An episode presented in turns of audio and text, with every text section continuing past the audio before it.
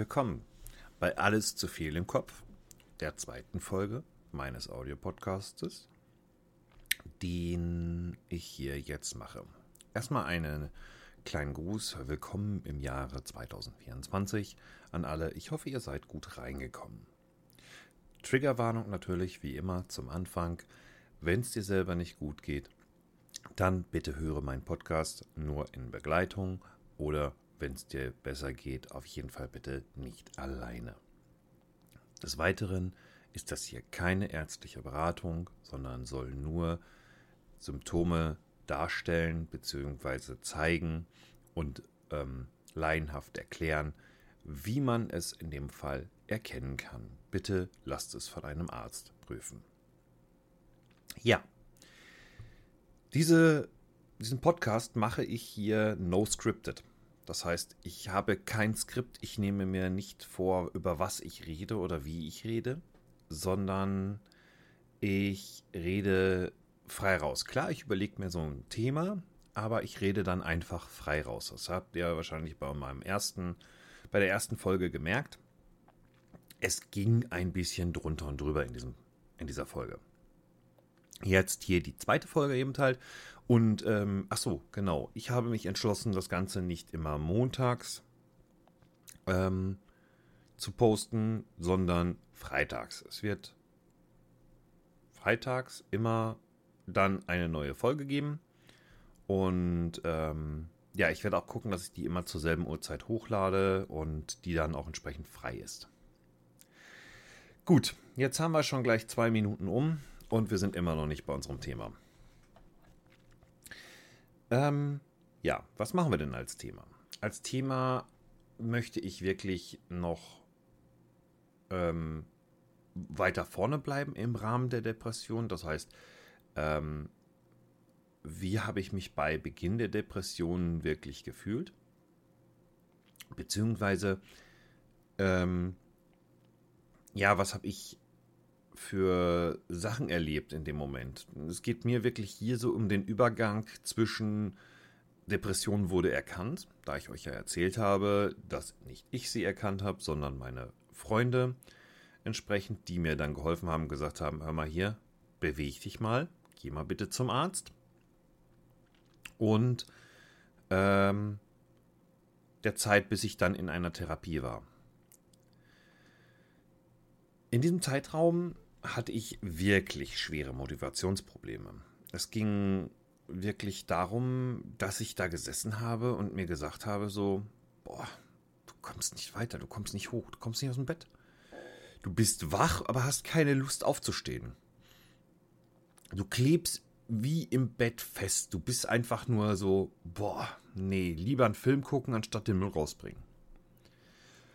Es war einfach zu viel für mich. So im Kopf geht, geht dir so viel durch, es geht dir so viel durch den Kopf, dass du sagst, ich, ich flüchte davor, ich will mich damit nicht beschäftigen.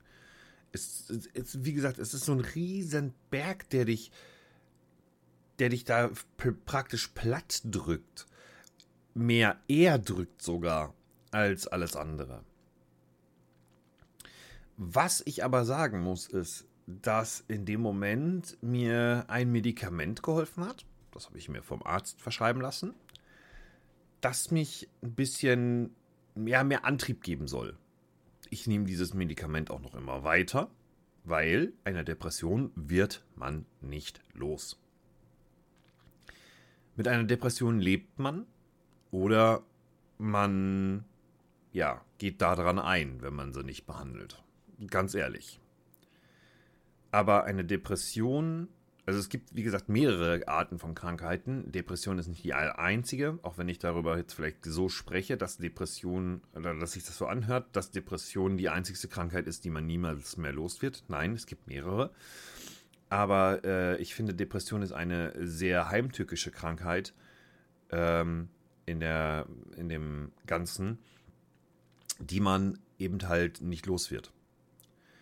Und Depressionen hat man oder man hat sie nicht, beziehungsweise man hat Schübe oder man hat eben halt gerade keine Schübe.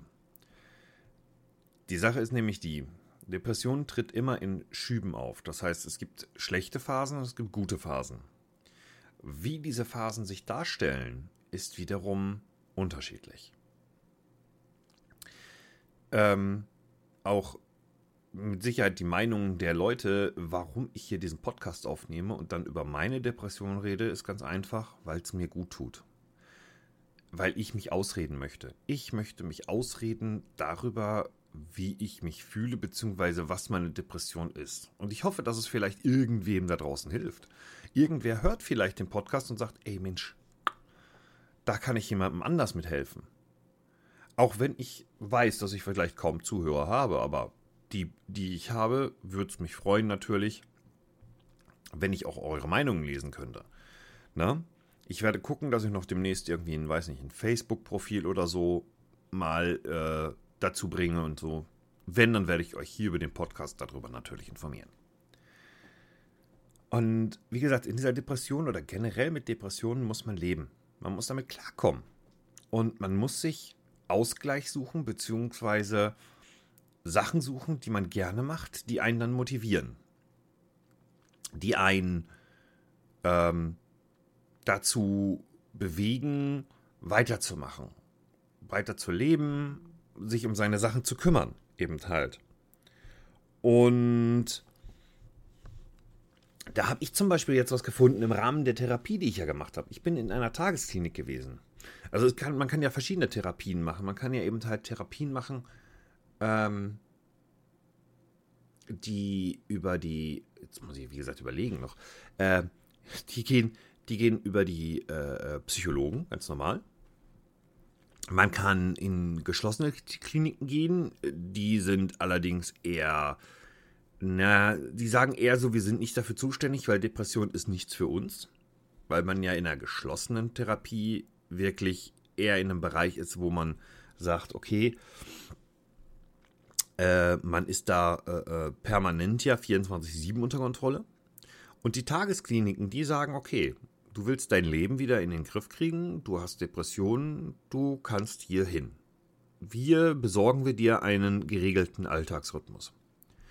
Wiederum da ist aber auch der Punkt, dass es viele Fehlannahmen gibt generell. Und das ist so mein Punkt, als ich in die Therapie eingestiegen bin, der ich, den ich äh, selbst erkannt habe. Weil auch meine Meinung war so, oh, ich gehe jetzt in eine Therapie, du hast Gespräche mit Psychologen und die sagen dir dann so nach dem Motto, was du machen musst im Alltag, damit du das besser hinkriegst. Dem ist aber nicht so. Dem ist ganz und gar nicht so. Die Therapie verläuft völlig anders und das ist genau die Blickweise, die ich auch ähm, hier ändern möchte.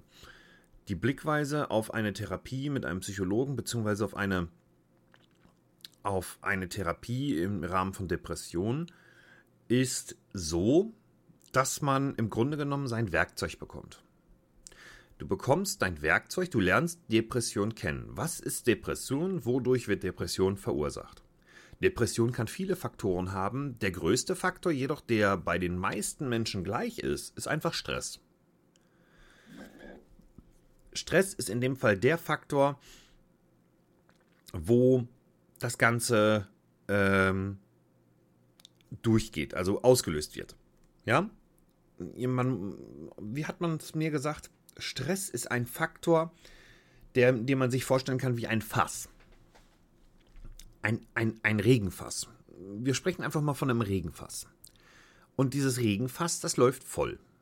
Und mit jedem bisschen Stress, was du hast, füllt sich dieses Fass. Dieses Fass hat unten ein paar kleine Löcher, wodurch so ein bisschen Stress immer abfließen kann. Jetzt ist die Frage, wie viel kommt oben drauf? Du hast in dem Fall einen sogenannten Grundpegel, das ist das Wasser, was immer drin ist, was der Tagesstress eigentlich ist.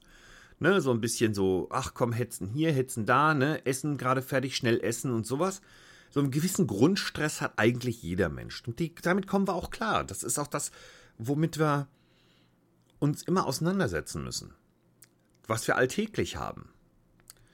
Und diesen Grundstress, den kann, wenn der schon hoch ist, wenn der schon, wenn da schon viel drin ist, weil Termindruck auf der Arbeit da ist, weil Termin in dem Fall, du hast einen Termin noch bei der Bank für private Finanzierungen, du hast, ach, die Sachen, dass du dich hier um den Haushalt kümmern musst, du hast, weil deine Tochter was von dir verlangt, hast du auch noch das da und der Sohn möchte noch zum Fußball und das ist irgendwann, dann wird es zu viel. Und dann kann man in eine Depression fallen, wenn dieser Stress zu viel wird. Weil dann schaltet der Körper irgendwann in so eine Art Notlauf und sagt nach dem Motto, Limit erreicht, hier ist Ende. Wenn dieses Fass voll ist, dann geht die Notbremse, die automatische Notbremse unseres Körpers an. Und diese Notbremse, wie die aussieht, das ist immer unterschiedlich. Viele Menschen fallen, wie gesagt, in Depression.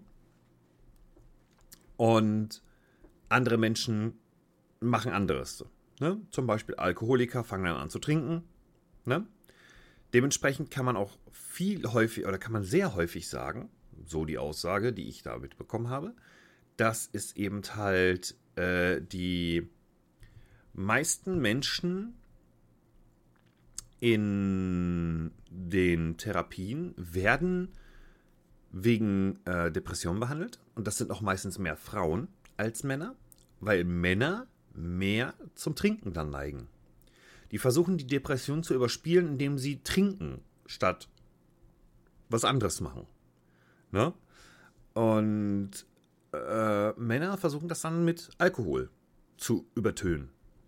Dadurch trinken sie mehr Alkohol. Und auch mir wäre das beinahe passiert. Ich war so an der Grenze, wo ich gesagt habe, okay, jetzt fange ich an zu trinken. Aber das ist der Punkt, wo ich dann wiederum Freunde hatte, die mir dann geholfen haben. Denn ich war einfach, wie gesagt, überfordert. Und wie gesagt, wir haben jetzt einen großen Bogen geschlagen mit zur Therapie hin und äh, von der Therapie wieder weg. Den, wo wir jetzt gehen, weil ich ja gesagt habe, ich möchte den Zeitraum zwischen Diagnose und Therapie besprechen. Und wie gesagt, ich war auch in dieser Zeit, wo ich ähm, mir gedacht habe, ich trinke. Ich habe am PC gesessen, ich war einfach online, ich habe ein bisschen gespielt, gezockt mit Freunden noch. Diese Freunde wussten aber nichts von meinem Problem, weil die hören nur meine Stimme. Genauso wie jetzt hier der Zuhörer. Diese Freunde haben nichts bemerkt, weil in der Stimme merkt man diese Veränderung nicht. Diese Veränderung merkt man wirklich nur, wenn man im persönlichen Kontakt hat mit dieser Person. Und diese Freunde, mit denen ich dann persönlich Kontakt hatte, die haben das dann bemerkt. Die haben dann gemerkt, die haben mich dann auch gesehen, dass ich dann mehrfach am Kiosk war und mir dann Bier geholt habe oder weiß ich nicht, hier eine neue Flasche Whisky und die Flasche Whisky war nach zwei Tagen schon wieder leer und alles und ich habe wirklich viel getrunken und das war so der Punkt, wo die dann gesagt haben, hm, Momentchen mal, du passt bitte auf, du trinkst mir zu viel. Ähm und das ist eben halt der Punkt, ne? Es hört nicht auf, wenn man noch nicht in Therapie ist, sondern es geht immer noch weiter. Die Diagnose hilft einem nicht. Ganz ehrlich, die Diagnose schmeißt einen erstmal noch tiefer ins Loch, weil es erstmal schockierend ist. Du musst es erstmal anerkennen. Und das ist auch wiederum ein Punkt, den ich in dieser Zeit hatte. Äh, ich musste meine Krankheit anerkennen, meine Depression. Und ähm, ja, diese Depression ist dann der Punkt, wo man sagt so, hm, was mache ich? Beziehungsweise, wie geht's weiter? Weil man stellt sich vor, was mit der Therapie ist. Und ähm, da ist der Punkt, wo ich sage, man muss, die, man muss diese Depression, seine Krankheit, muss man anerkennen. Und dieses Anerkennen, das ist eine Sache, das fällt vielen Leuten schwer. Das fällt wirklich sehr schwer.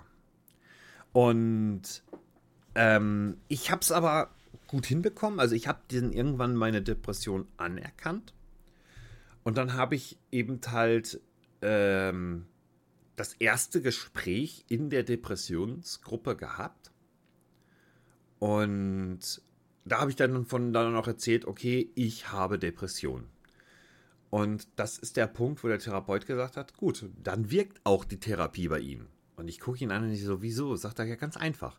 Diese Te Depression oder beziehungsweise generell eine Therapie ist immer nur, wir geben Ihnen das Werkzeug, die Hilfe zur Selbsthilfe.